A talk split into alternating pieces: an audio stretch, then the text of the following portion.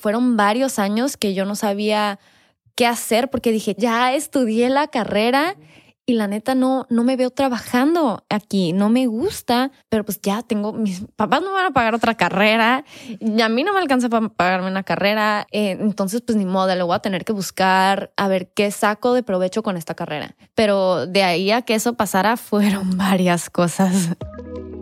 Idea Podcast. Ideas que agregan valor a tu vida y a tus negocios.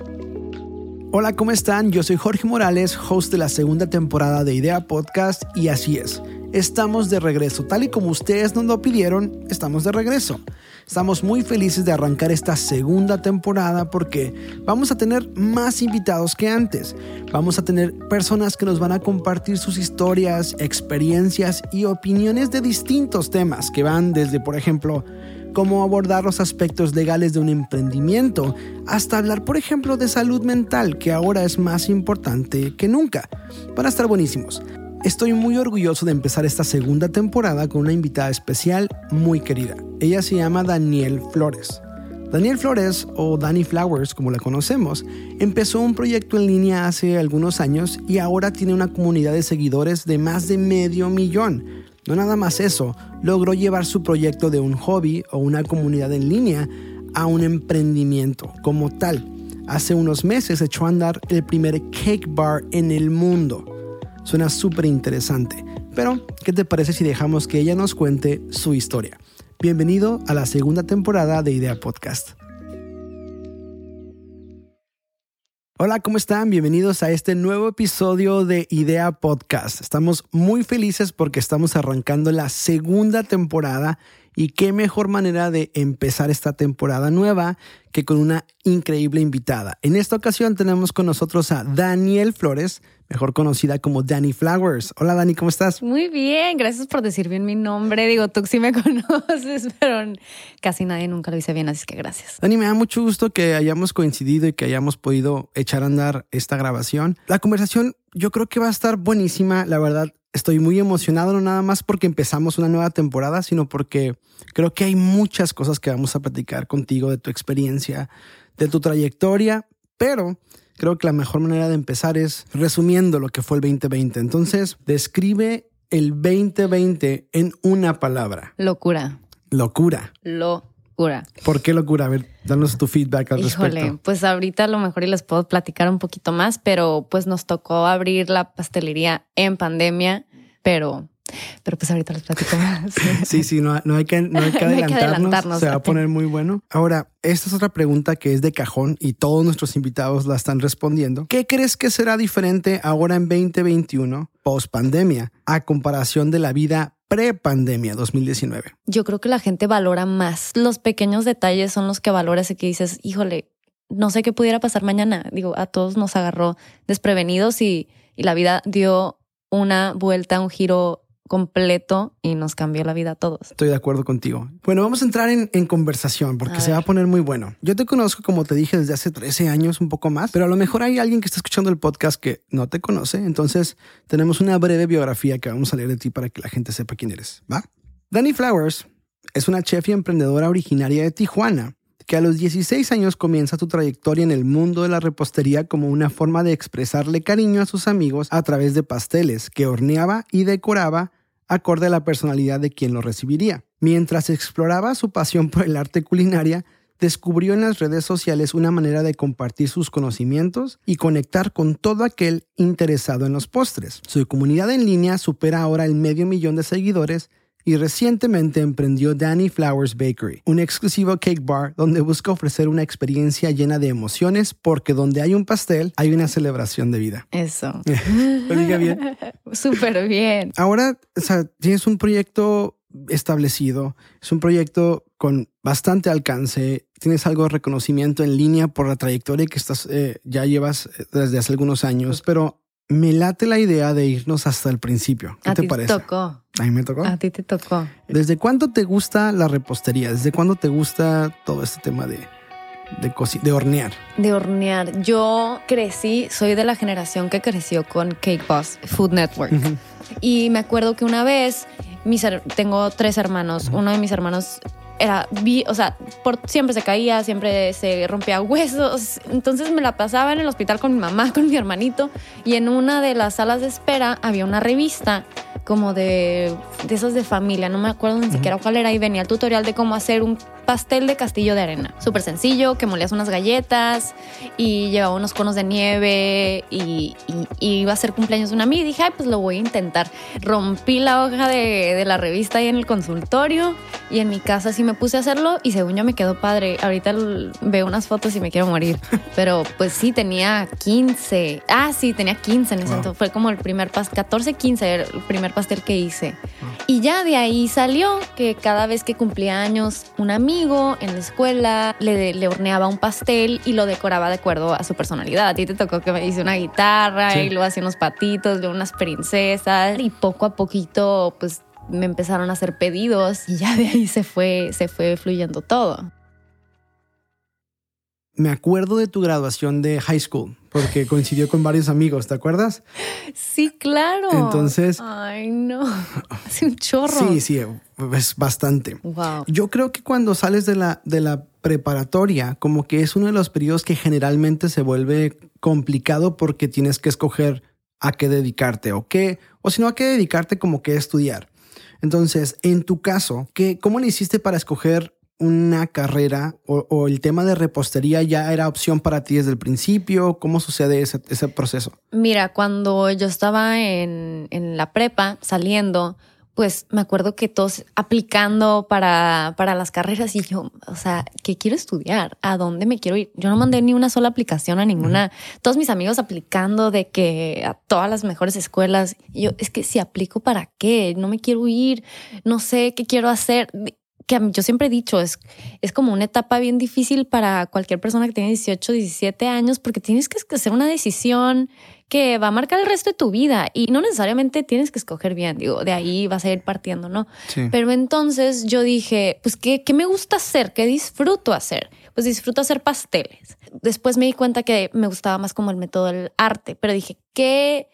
¿Qué me gustaría estudiar? ¿A qué me quiero dedicar? La verdad, no sé, pero pues lo único que se me viene a la cabeza ahorita es cocina. Entonces me metí a la carrera de gastronomía y estudié cocina. No estudié repostería y no estudié pastelería ni arte. Estudié toda la carrera de gastronomía que es más enfocada a pues la cocina salada, al arte, que siento que es una carrera muy bonita porque es muchísima cultura y esa carrera no quiere decir que necesariamente te tienes que dedicar a ser un chef en una cocina, a estar en una línea de un restaurante, o sea, le puedes dar muchísimos ramas, les puedes dar muchísimas salidas dentro de la misma gastronomía y hacer muchísimas otras cosas, que fue lo que me pasó. Sí, de hecho estaba leyendo un poquito de Do About Me en línea. Ah, de cómo... viejísimo, lo escribí en el 2016. sí, pero de las cosas que estaba leyendo me encontré con esto que comentabas de, de que entras a, a estudiar cocina, pero como que te da, no sé si es nostalgia o qué, eso de que pues a mí siempre me gustaban los, los pasteles, ¿no? ¿Cómo transicionaste de estudiar cocina a,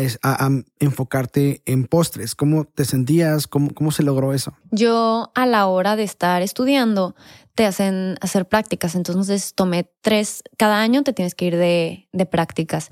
El primero las hice en un restaurante que en ese entonces era de los mejores de México, que fue Vico en la Ciudad de México y estaba en la línea de postres.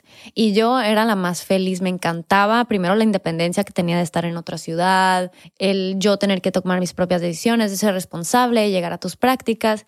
Pero la verdad a mí siempre se me dificultó mucho el, trabajar en un restaurante en la línea de producción. Digo, obviamente hice mis prácticas, mis segundas prácticas también las hice enfocadas en repostería y las últimas, que son las profesionales, que te dicen ya tienes que enfocarlas más en lo que quieres, dije, híjole, es que me encanta la repostería, me encanta la pastelería, pero no me veo trabajando en un restaurante, no me veo teniendo un restaurante, o sea, no, no sé cómo guiarlo. Entonces me metí a trabajar en una pastelería aquí en San Diego, que fue Hans Harris, y ahí básicamente aprendí todo. Contestando tu pregunta, no fue inmediato, no fue como que dije, ay, ya sé qué voy a hacer con mi carrera. No, fueron varios años que yo no sabía qué hacer porque dije, chale, ya estudié la carrera y la neta no, no me veo trabajando aquí, no me gusta, pero pues ya tengo, mis papás no van a pagar otra carrera y a mí no me alcanza para pagarme una carrera, no tengo tiempo, eh, entonces pues ni modo, lo voy a tener que buscar a ver qué saco de provecho con esta carrera.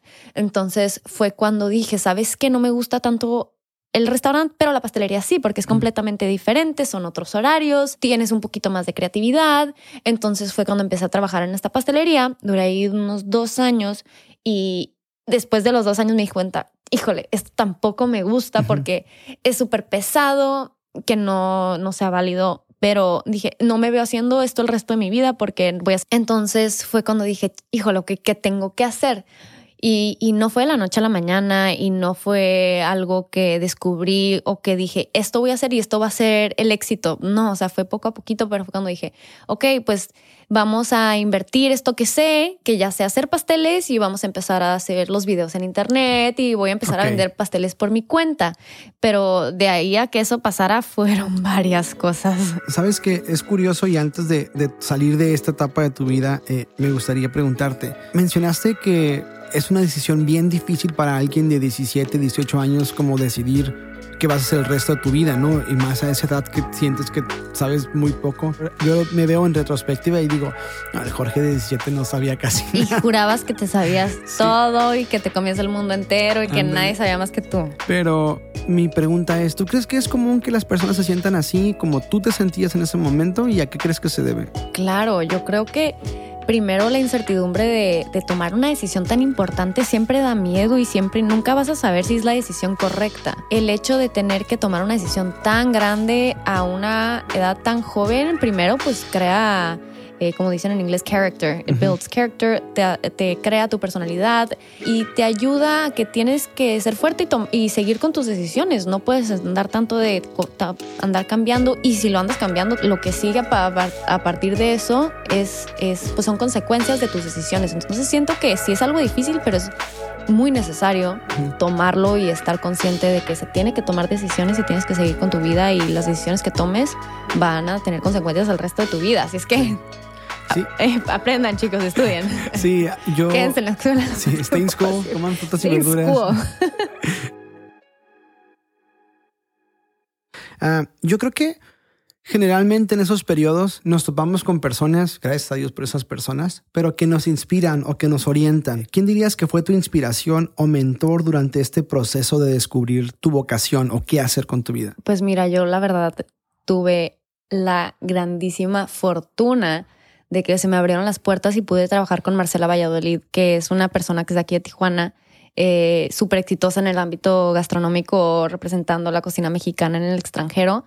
Y, y me acuerdo que hasta cuando estaba en la escuela eh, de cocina, no sé, nos hacían hacer presentaciones de a quién, así, ah, similar, de que, a quién admiras, quién quiere ser de grande. Yo, o sea, siempre, siempre Marcela se me hizo como una persona muy impactante porque pues es de Tijuana, eh, como crecimos, digo, obviamente es más grande que yo, pero, pero como que I looked up to her, ¿no? Uh -huh. Entonces, digo, yo siempre soy muy creyente de que lo que, lo que quieres y si lo, lo tienes muy en tu meta, eh, muy en tu visión, eh, va a llegar, ¿no? Entonces, cuando estaba trabajando en la pastelería en San Diego, que era Hanson Harris, uh -huh. y llegó el momento en el que renuncié porque de, de, verdad era un burnout y yo era una morrita de 22 años, eh, sin vida social porque me la pasaba trabajando y yo feliz, pero llegó el momento en el que dije, hijo, o sea, no, no, no, no es lo mío. Sí. Entonces, salí, me salí en diciembre y en enero me, había, me, me estaba hablando Marcela de que, oye, ¿qué onda? Eh, ¿Te quieres venir a trabajar conmigo? Y yo, bueno, wow. Fascinada. ¿Qué estabas haciendo con ella? Ella, con ella empecé como asistente y como recipe developing testing, okay, okay, o sea, okay. probando recetas, que era mi trabajo soñada. Yo no, no, me, no, yo decía, no puedo creer que me pagan por esto. Y ni siquiera era tanto, pero de verdad, o sea, me pudieron haber no pagado y yo hubiera sido feliz. Entonces, estaba muy padre porque iba a sacar su libro que fue de los bestsellers sí, Casa sí, Marcela. Sí, conozco. Y yo era, pues básicamente como que la encargada de probar las recetas de postres. Entonces, eh, no sé, hacíamos un brainstorming de qué recetas queremos, cuáles son nuestras recetas que, con las que crecimos, eh, qué queremos hacer. Y éramos pues varias, ¿no? Uh -huh. Y, y, ok, pues hay que probar esta receta, esta receta. Entonces ya eh, durante el día del trabajo era conseguir los ingredientes, tomar notas, eh, probar las recetas. ¿Sabes qué? No salió, hay que volverla a probar. No manches, está increíble, hay que cambiarle esto o así déjala tal cual.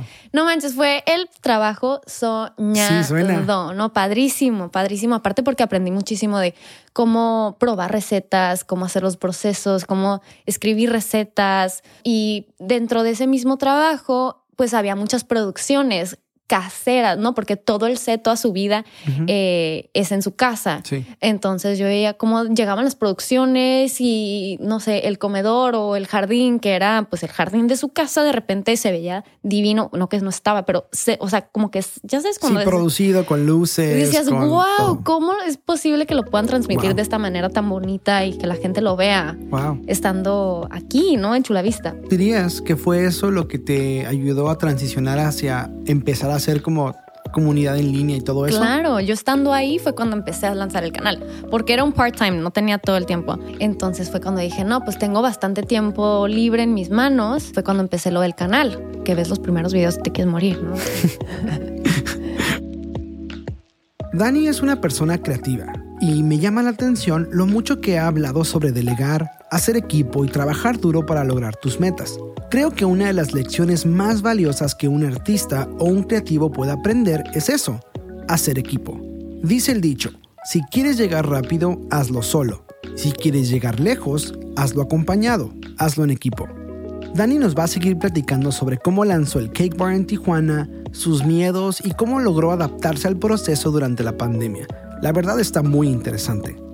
Mientras aprovecho para recordarte que Idea Podcast está en todas las plataformas digitales, incluyendo Apple, Spotify, Google y por todos lados. Ya puedes encontrar también todos los episodios de la primera temporada y un episodio nuevo de la temporada 2 cada semana. Así que suscríbete para recibir notificaciones. Podrás encontrar la versión en video en nuestro canal de YouTube, aunque te recomiendo escuches la versión en audio ya que tiene algunos contenidos exclusivos que te van a encantar. Ahora vámonos a esta parte que llamamos las 5 preguntas random de Idea Podcast y después seguimos con la conversación. Hola, soy Daniel Flores o Dani Flores y estas son mis 5 preguntas random de Idea Podcast. Si tuvieras que cambiarte el nombre, ¿qué otro escogerías? La verdad, antes no me gustaba mi nombre y yo quería ser, no sé, Alejandra o Lucía, no sé, pero porque todo el mundo me decía, ay Daniel, ¿cómo eres como niño? Y ya eventualmente me terminó gustando porque dije, bueno, a todo mundo tengo que corregir que no es Daniel como niño, con doble, con doble L y con E al final. Entonces ya, como que me encanta, ya me gusta mucho mi nombre, entonces no me cambié el nombre. Si tu vida fuera una película, ¿cuál sería el título? Cake Drama. Cake Drama. Es que de verdad, yo siempre he dicho que debería haber un programa siguiéndome todos los días y todo lo que pasa alrededor de los pasteles. Food Network. ¿Cuál es tu palabra favorita? Híjole. Yo creo que híjole. te digo mucho. No, no es cierto. No sé. ¿Qué color te imaginas que eres? No, pues rosa.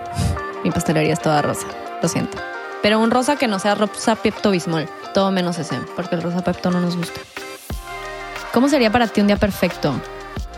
Ay, bueno, he tenido varios, pero despertar a la hora sin despertador, que siempre termina siendo como las 7, 7 y media, desayunar light, un panecito con un café, hacer ejercicio, eh, tener un día productivo en el trabajo sin dramas, pero siempre hay dramas, eh, ir a cenar, comer rico y dormir temprano. A ver, hablemos de el momento en el que decides dar el salto a YouTube, ¿no? Empezar a hacer videos. ¿Te recuerdas en qué año fue más o menos? Fue como en el 2015, finales de, 2015. yo estaba viendo los videos y ya estás eh, cerca de los 200 videos. Ya estás a una nada del medio millón de seguidores nada más en YouTube y, y sigues subiendo. Tú dime, ¿cómo le haces para tener este drive o este, esta motivación para hacer todo este contenido durante todos estos años? Pues mira, primero un súper buen equipo. O sea, si no fuera por el equipo que tengo, no, no existiera realmente.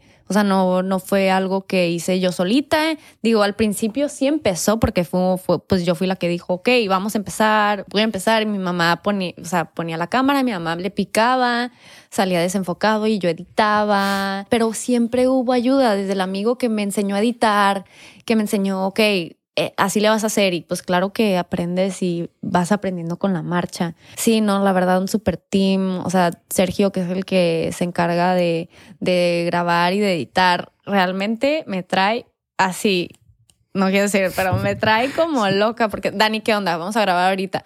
Y yo como ya ahorita traigo varias cosas encima, se me va la onda. Entonces, si no tuviera un super team, no existiera. O sea, no se puede sola. Sí, sí, sí, 100%. Es imposible. Entonces, tener un súper buen equipo y tener súper bien marcadas tus, tus metas, tus metas y, y, y traer el drive a todo lo que da en este proceso, todo esto que has estado haciendo y más ahora que tienes tantas este, cosas que estás malavariando, ¿no? Eh, ¿Cuál dirías que es el reto más grande al que te has enfrentado en la carrera de creadora de contenido? Yo creo que el ser, ser em, persistente, porque fueron, fueron años, fueron los primeros dos años, o sea, nada de views. Y, y ni, más bien no lo hacía por los views ni por ni por el más bien yo lo hacía porque decía yo sé hacer esto y, y tengo tiempo y me encanta hacer esto. O sea y eh, más bien es como práctica porque yo siempre quise quise ser como alguien en cámara. Entonces fue cuando tomé la decisión de que ok me gusta la cocina me gusta hacer pasteles me gusta estar en cámara pues lo voy a hacer yo. ¿cuál dirías que ha sido la lección más valiosa que has aprendido en esta carrera hay muchas, pero ahorita la que se me viene a, la cabeza es que, que hay demasiado potencial y demasiado talento allá afuera. Eh, impresionante. Pero lo que te separe de los demás va a ser qué tanto, qué tanta gana le eches, qué tan persistente seas, qué tan trabajadora seas. Y no nomás de trabajar así y horas y horas y soy súper trabajadora, pero qué tan que, como dicen, work smarter, not harder. O sea, qué tanto trabajo le pongas, qué tan chambeadora seas para tu sueño, porque pues todos tenemos talento, pero realmente el que va a sobresalir va a ser el que más le eche ganas, y que más ganas tenga, básicamente. Cuéntanos de algún milestone o algún logro personal o profesional que digas, yo estoy súper orgulloso, orgullosa de esto que pasó. Híjole, pues yo creo que la pastelería ahorita eh, la pastelería, que todavía no me la creo y todavía no sé ni cómo le hago. Porque de verdad, por ejemplo, yo siempre, como les decía, yo me enfoqué más en el arte, en la pastelería y poco a poquito te das cuenta que es un negocio y que tienes que tomar acciones y hacer pasos formales como un negocio, que yo al principio era como un hobby, entonces ahorita estamos en el proceso de, de transición al hobby al negocio formal. Wow. Entonces está bien difícil porque pues era yo trabajando en mi casa sola, en casa de mis papás, haciendo pasteles, haciendo videos como hobby y de repente los dos hicieron un trabajo muy formal desde eh, tener colaboradores, desde tener horarios, desde ser puntual, todo contratos, ¿no? Todo, todo, todo, que yo ni, eso yo no estudié. Yo, a mí, a mí nadie me dijo que yo tenía que hacer eso. Que al mismo tiempo también es bueno que no te digan porque luego no te, no te avientas. Mira, yo la, la idea del cake bar salió un día que yo no podía dormir y estaba así nomás acostada pensando en mi cama, ¿qué voy a hacer? ¿Qué? Ah, porque estaba bien frustrada porque yo decía, me encanta hacer pasteles, pero ahorita se está poniendo, haciendo un punto en el que no no puedo hacer nada más más que hacer pasteles. El hacer pasteles solamente depende de mí, de mis dos manos. Si tengo dos manos, entonces hay, there's so much I can do. Es, es, es tanta la, la, demanda que puedo cumplir. Ok. Entonces, y como es algo muy personalizado, es muy difícil pasar, delegar esa, esa responsabilidad. Sí, se puede, pero es muy difícil y es muy importante. ¿Por qué crees que es difícil eh, delegar especialmente esto? Digo, tengo una idea, pero quiero escucharte. Eh, porque es más un arte, es un, es un skill que obviamente puedes, eh, puedes enseñar, pero tarda tiempo. Entonces no es como, ay, aprendemos a redactar o no sé, cualquier cosa. Entonces y es un estilo de arte, ¿sabes? Entonces, eh, que tú le puedas pasar a alguien tu estilo, que tú le puedas eh, transmitir a alguien, enseñar cómo tú haces las cosas, sí se puede, pero toma tiempo y no, no cualquier persona lo hace. Yo decía, me encanta hacer pasteles, quiero seguir haciendo pasteles, pero va a llegar el momento en el que ya no voy a poder, porque que sí tengo familia. No, ahorita, ahorita todavía no, espérense. pero, pero, pero cae la responsabilidad en mis dos manos. Entonces fue cuando dije, ¿qué voy a hacer? ¿Qué hago? ¿Qué hago? Porque es lo que estoy haciendo ahorita. Y, y, y, pues ahorita nomás, porque el canal no está generando income, porque generó hasta mil años después. Sí, sí, sí. Era más como una inversión. Entonces fue cuando dije, ok, vamos a hacer el cake bar, que para empezar se cumplían dos, dos, dos motivos, dos, dos funciones. Dos, arreglaba dos situaciones básicamente, que primero es que todo el mundo pide el pastel de último momento. Nadie, al menos aquí en México, eh, también yo me incluyo, somos tan organizados como para pedir un pastel con anticipación. Entonces, era todas las semanas tenía mis tres pedidos y el viernes o el jueves entraban cinco pedidos más. Y yo, Ay, es que me hubiera podido organizar muchísimo mejor si me dicen antes, me organizo, horneo con tiempo y no. Entonces dije, bueno, son tantas las personas que lo piden de, de un día para otro y, y, necesito tener, o sea, son, son clientes o no son clientes que se, se están yendo a otro lugar porque van a encontrar a alguien que se los va a hacer y obviamente yo quiero ser esa persona. Entonces fue cuando se me ocurrió el sistema del cake bar, tener todo, porque yo decía, si tuviera todo listo, es bien fácil hacerlo porque lo decoras rápido. Tardas 10 minutos en decorarlo si ya tienes el pan, si ya tienes el betún, si ya tienes todos los... Lo decoras rápido. Entonces fue, vamos a tener ya todo listo como una línea de un restaurante, que ahí también entró toda mi experiencia de restaurantes. Sí, ya veo. Fue, pero esto, o sea, esta idea surgió hace unos cinco años. Okay. De aquí a que se pudiera concretar, concretar fue bastante tiempo. Por ahí leí, y corrígeme si estoy bien, que es el el único cake bar como con ese concepto, no sé si en el norte de México o en México. En el mundo, no existe. ¿En serio? No existe. ¡Wow! De verdad, es un experimento, sigue siendo un experimento. Todo el mundo dice que en México, y sí, sí es en México, pero también en todo el mundo, no existe. Okay. Al menos yo no sé. Qué interesante. Sí, no existe. Por un lado, se me hace muy padre verte capitalizar las ideas, porque uh -huh. creo que eso es algo que muchos, quizá soñadores, eh, los frena. Conozco personas que están rompiéndolo en el mundo de, de eh, en línea, con comunidad en línea, como influencers, pero siempre esto que dices tú, que es cambiar el chip a que es un hobby, a volver un, un, un negocio, Está bien difícil. Creo que es lo más complicado. y Está bien difícil. ¿Cómo decides o qué es el detonador para decir, ok, voy a dar el primer paso para echar a andar el proyecto? ¿Cómo sucede ese, esa decisión? Cuando tuve esta idea y dije, es que si alguien más lo hace o, es, o, si, o si no lo hago, toda mi vida voy a preguntarme qué hubiera pasado si lo hubiera hecho. Y a lo mejor, a lo mejor y todavía ni siquiera no sé, llevamos siete meses que abrimos, uh -huh. a lo mejor y no es lo que es, pero al menos me voy a ir a vivir mi vida sabiendo que lo intenté. Okay. Entonces yeah. yo tenía muchísimos miedos, obviamente, porque pues, primero es diferente tener una pastelería en tu casa, tener un local funcional, con horario, con reviews en Google, o sea, es compromisos. Com compromisos, todo, es completamente Pagando diferente. impuestos. No, hombre, no.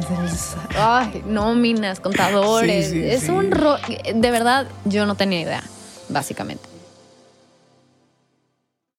Oye, ¿y cómo, cómo te sientes en este proceso? Y, si no me equivoco, fue octubre del año pasado, ¿no? Que echaste a andar.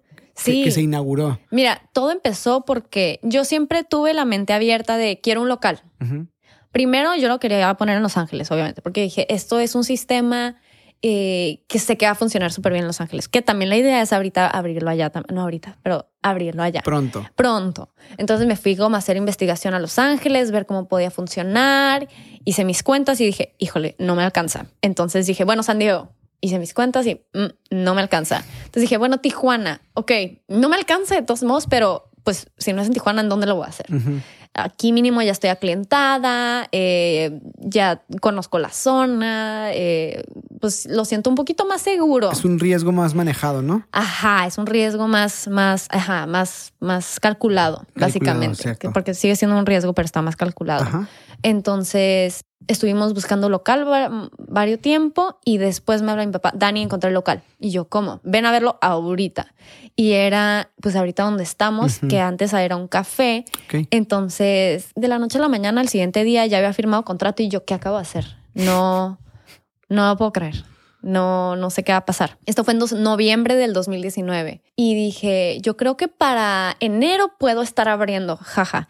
Entonces, claro que no. Con todo lo de la construcción se dije, bueno, abro, abro en marzo, el 15 de marzo del 2020 abro. Y claro que qué pasó, pandemia mundial. Y yo, bueno, no puede ser. Todavía le faltaban detallitos al local, entonces, pero se cerró completamente tres meses porque dije, oye, tengo tantos ahorros. Le voy a seguir invirtiendo a la construcción. No sé si voy a poder abrir. No sé si va a ir gente. Incertidumbre a todo lo que da. Todo el mundo lo sintió en todas las industrias. Ajá, sí, sí, sí, claro. Entonces, pasó algo muy chistoso que puse en, en, on hold, en espera, todo, todo el proyecto de la pastelería y empezó la gente a pedir como loco pasteles coronavirus y pandemia. Haz de cuenta, hacíamos muchísimos pasteles de coronavirus ruined my birthday. Así era impresionante porque todo el mundo estaba celebrando en sus casas. Entonces, en vez cambió el modelo de negocio porque en vez de ser pasteles grandes para bodas, para eh, festejos, empezaron a ser muchos chiquititos. Y con eso se pudo financiar la última etapa de, la pastelería. La verdad, súper bendecida, súper agradecida por la respuesta de toda la gente y todo lo que, lo que pasó, a pesar de que haya sido pandemia. La verdad, como que la gente apoya mucho el, negocio local y eso está muy, muy, muy bonito. Wow, qué padre. Me, me encanta cómo estás hablando de este proceso como de adaptación del 2020. Creo que todos de alguna manera tuvimos que tener nuestra propia versión de adaptación y, de hecho la estadística está triste porque en México muchos proyectos y negocios tuvieron que cerrar. Claro. Ah, creo que un factor importante en procesos como estos es nuestro grupo de apoyo. ¿Cuál dirías que fue tu grupo de apoyo? ¿Cómo le, le haces para, para hacer frente a los retos que ahora tienes como emprendedora? Primeramente, mi familia siempre ha estado ahí apoyando y ayudando en todo desde que empecé.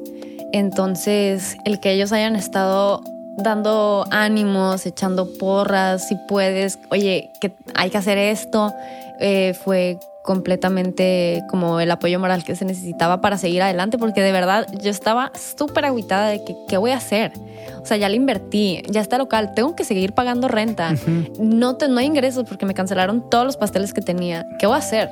Entonces, el hecho de que haya tenido el apoyo también de, toda la comunidad, de, no manches, cuando subí la, foto que más ha tenido eh, engagement. en Instagram fue cuando subí la foto de que estamos abriendo la pastelería. Wow, entonces la, la, gente y la comunidad que creas en Internet está ahí para ayudarte y les encanta verte crecer y ser genuinamente tú y ver que le estás, le estás batallando, no, sino no nomás todo lo bonito.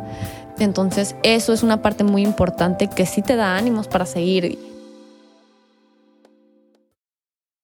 Es muy padre y de nuevo te felicito por el hecho de capitalizar. Creo que esa es la palabra clave, de poder capitalizar lo que tienes eh, y volverlo de un hobby a una empresa o a un proyecto en el que, en el que puedes hacerlo tú, pues como una forma de, generar recursos, generar ingresos, porque al final del día es una manera de pues, hacer vida. Claro. Ahora, ¿algún miedo que puedas reconocer que tuviste en esta parte de transicionar de en línea a físico? Pues mucho porque en ese momento también, y se sigue escuchando, ¿por qué abrir un local físico cuando ahorita todo puedes hacer en Internet? Todo puedes tener en línea. Pero realmente yo lo que quiero es que vean la experiencia de cómo les están haciendo su pastel enfrente, de que los niños vayan y ellos escojan y hagan sus, sus combinaciones y, y, les encanta el resultado. Entonces dije, no, o sea, para esto sí necesito tener un local fijo, al menos como experimento. Y ahorita es lo, lo, lo que yo les digo a todo el equipo, esto es un experimento, esto no existe. Entonces todo ahorita es como un laboratorio, todos los procesos, desde que entras hasta que sales con el pastel, todo ha cambiado muchísimo desde que abrimos. El mundo realmente cambió y la gente trata de aferrarse a aquello que le da esperanza, aquello que les da ánimo, que les da energía. Ah, en tu caso, ¿cómo haces para enfrentar lo que viene para Danny Flowers en el 2021? Pues primero tengo que pensar, más bien tengo muy presente que, que ya no nomás soy yo. O sea, somos varias personas que le estamos dedicando el día a este proyecto cada día. Entonces, el hecho de tener esa responsabilidad y saber, sabes que este proyecto tiene que funcionar porque tiene que funcionar, que otra vez si no funciona, no pasa nada, pero, pero el hecho de que, de que tengas esa responsabilidad, de que tenga, deja tú nomás la responsabilidad de, de, colaboradores y familias que estás este, pues, el sustento, sino de todos los seguidores que te admiran, ¿sabes? Entonces es, es una responsabilidad muy bonita que a mí me encanta, porque me encantaría ser un modelo seguir para todas aquellas que están en su casas haciendo pasteles en pandemia, porque realmente mm, este negocio de la pastelería creció muchísimo en pandemia. Todos estábamos en nuestras casas, este, viendo videos de cómo, cómo hacer pasteles. Entonces es, es, es muy bonito y es muy satisfactorio saber que, que hay varias personas eh, queriendo hacer esto. Entonces esperemos y, y, y podamos seguir adelante. Dani, ¿Qué le dirías a alguien que ama el mundo de los postres, que está considerando a lo mejor dedicarse a ello como un, como, como un trabajo o inclusive emprender? Alguien que nos está escuchando, ¿qué le dirías a esa persona? Que no, que, que tengan muy claro por qué lo están haciendo. Es muy importante saber que lo estás haciendo primero digo, pueden ser varias razones. Puede ser porque quieres aprender, puede ser porque quieres ser un ingreso para tu familia, puede ser porque te gusta. Tienes que tenerlo muy claro y saber a qué puede llegar a ser, porque puede llegar a ser muchísimas cosas. Entonces, con que sepas qué quieres y cómo lo quieres, nomás tienes que ser persistente y va a llegar. Te tiene que gustar mucho y ser persistente y hacerlo y seguirlo haciendo con todas las ganas del mundo y, y va a llegar eso que quieres. ¿Cuál ha sido el consejo más valioso que has recibido que nos puedas compartir? Así esos, creo que todos en algún momento acumulamos consejos o sabiduría de personas, mentores cerca de nosotros y cuando está el momento de la verdad o un reto, como que echamos mano de eso que hemos acumulado. ¿Alguno que nos puedas compartir que dices, este es el que traigo conmigo siempre? Digo, hay bastantes, pero ahorita el que más se me viene a la cabeza es que no todo lo tienes que hacer tú. ¿Sabes? Puedes buscar a personas que, que, que, te puedan ayudar. No tienes que ser tú, tienes que aprender a delegar, que, tiene, que tienes que aprender a, a soltar un poquito para, para poder crecer. Porque si no, pues como, como te decía antes, o sea, son nomás mis dos manitas lo que puedo llegar a crecer. Y si juntamos más equipos, si juntamos más personas, podemos llegar a crecer muchísimo más. Y no necesariamente tienen que ser, o sea, que toda, cada, cada persona va a aportar valor y ese valor se hace más y entonces juntos pues puede llegar a ser muchísimo más. ¿Qué viene para Danny Flowers en el 2021 o en el futuro? ¿Estás trabajando en algún proyecto nuevo que nos puedas dar algún adelanto? Algo. Ay, bastantes. Dinos uno nada más, tampoco queremos. Digo, ahorita, ahorita, el, ahorita el, el, más próximo es la página en línea que vamos a pues ya tener venta en internet tanto de pasteles como de productos, línea de pastelería. También eh, queremos abrir más sucursales porque hay muchísima gente que nos dicen, es que yo necesito esto, es que yo quiero ir. Y pues no todo el mundo, más ahorita en pandemia, puede venir a Tijuana, que mucha gente sí viene nomás a la pastelería. Sí, ah, es impresionante. Entonces queremos pues tener más ubicaciones y poder estar más al alcance de muchísimas más personas. Dani, por último, eh, si la gente te quiere seguir y conectar contigo y tus proyectos, todo lo que estás haciendo, ¿cómo te puede encontrar? ¿Dónde te puede encontrar? Pues primero en YouTube, vayan a YouTube, suscríbanse a mi canal como Dani Flowers con una N y con I latina. Ahí van a encontrar videos de repostería, de decoración de pasteles, tutoriales, un poquito de todo dentro del ámbito mm, repostero. En Instagram también estoy como Danny Flowers y estamos como Danny Flowers Bakery, que es el Instagram de la pastelería. En YouTube, digo, no digo en Facebook, también como Danny Flowers y Danny Flowers Bakery. Y pueden pasar, claro, a la pastelería aquí en Tijuana, en la colonia Cacho, Avenida Ensenada, esquina con Brasil, a Danny Flowers Bakery si quieren venir por un pastelito o unas galletas. Súper recomendado. Bueno, Dani, pues muchísimas gracias por haber estado en este episodio de Idea Podcast. Nos encantó. Estoy muy feliz porque pudimos tener esta conversación y estoy seguro que las personas se van a ir inspiradas de escuchar esta plática. Ay, ojalá y les guste, les guste mucho. Les mando un beso y un abrazo. Y gracias, Jorge, por la invitación. Yo feliz. No sé si lo notaste, pero Dani empezó con una idea que no estaba del todo clara. Quizá tenía un sueño, pero el sueño no tenía forma. Y creo que está bien, es parte del camino. Tal vez tu proceso incluye dudas, inseguridades, algo de incertidumbre, pero no pasa nada.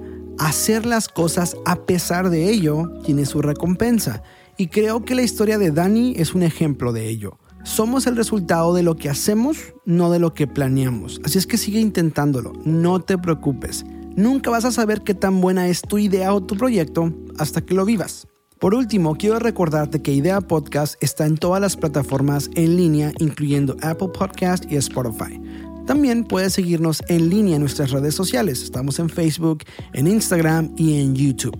Pero bueno, Estamos muy emocionados porque esta segunda temporada se viene con todo. Nos vemos en el próximo episodio de Idea Podcast. Hasta luego.